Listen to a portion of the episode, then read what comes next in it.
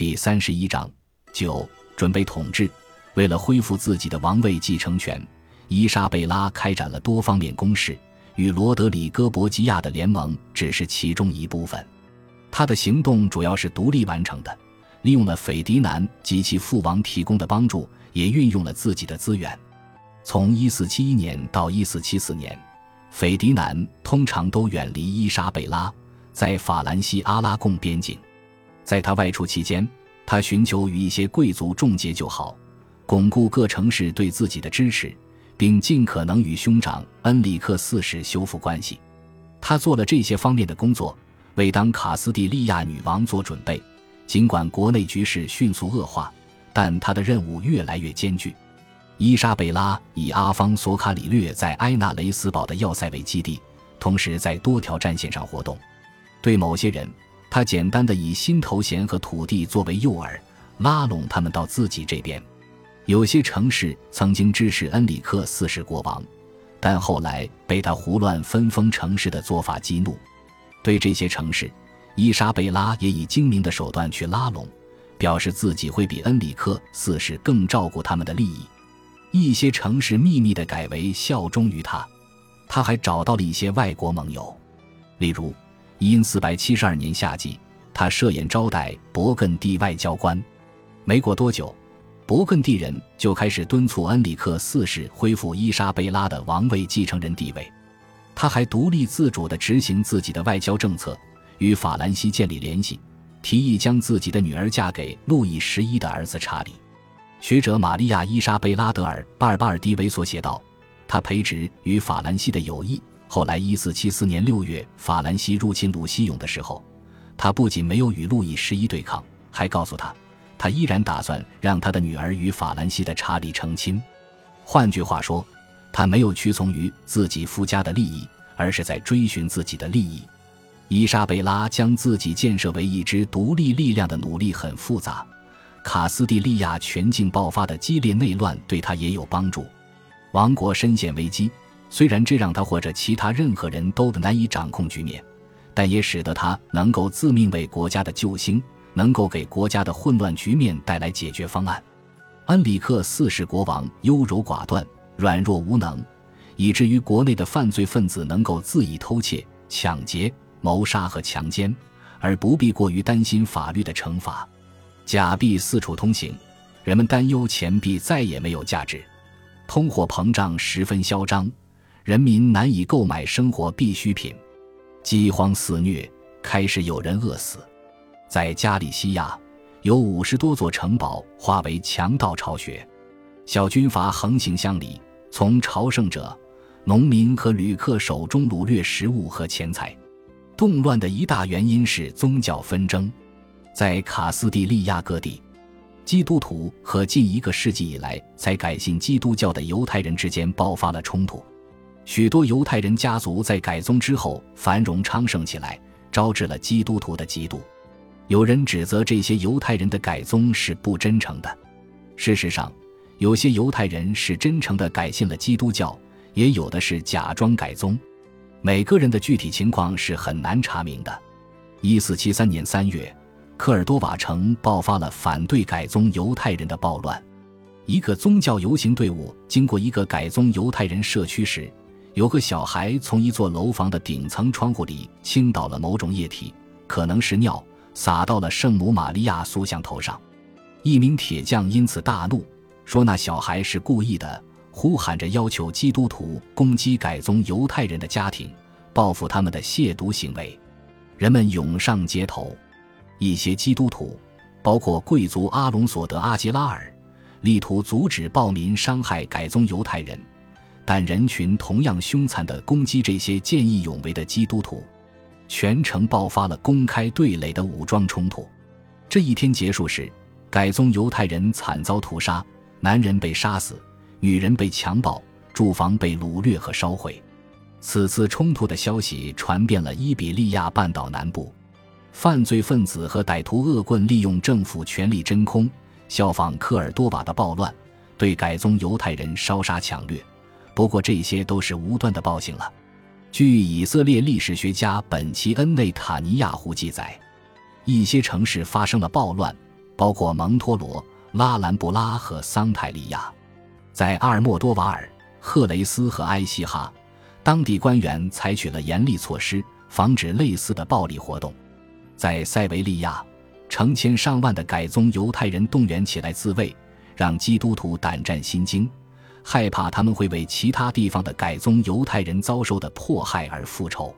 随后，一名改宗犹太人用刀刺了一名基督徒，暴民开始洗劫一个改宗犹太人社区，但这一次。由基督徒、武装的改宗犹太人和市政府组成的联盟遏制住了暴民，恢复了秩序。国家原本就因为战争和内乱而风雨飘摇，宗教暴力更是进一步损害了稳定性。这些暴力活动发生的时机，正是国际形势迅速恶化的时候。土耳其穆斯林军队继续向欧洲进犯。穆斯林军队在君士坦丁堡和希腊取胜之后，又乘胜进军。入侵了塞尔维亚及后来的阿尔巴尼亚和南斯拉夫地区。一四七四年二月，布罗塔迪伯爵给西班牙朝廷的一封信发出警示：一支极其强大的军队正在开赴意大利，企图毁灭欧洲和基督教。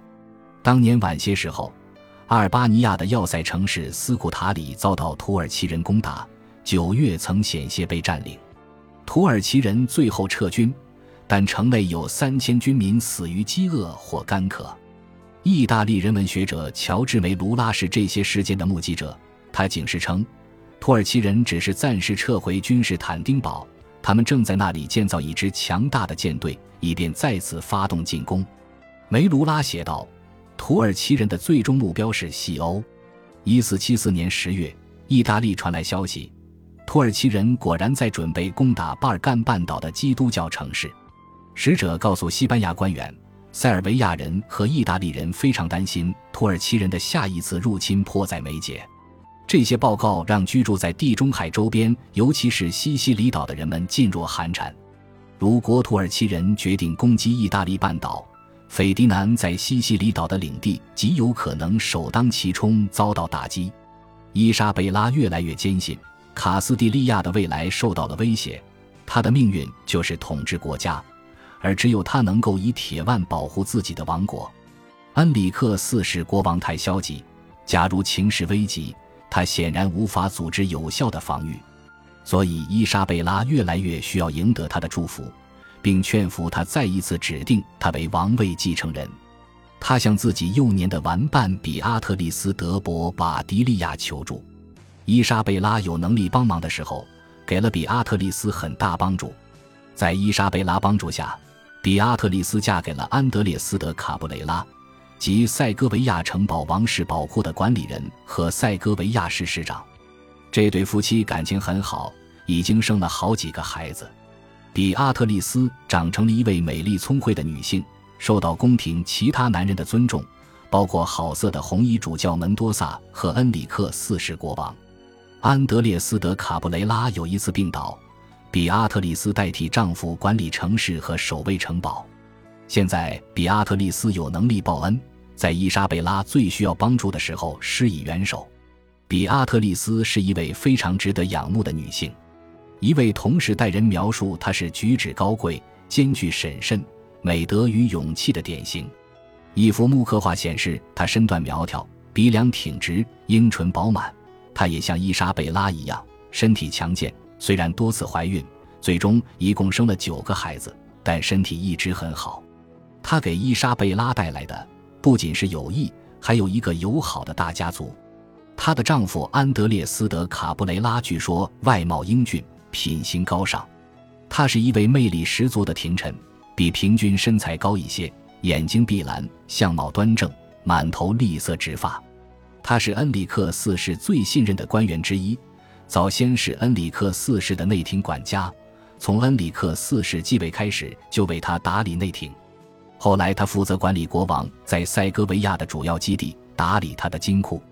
在这样一个因为腐化堕落而遭到普遍抨击的宫廷，作为改宗犹太人的卡布雷拉凭借品行端正、尽忠职守和办事高效而鹤立鸡群。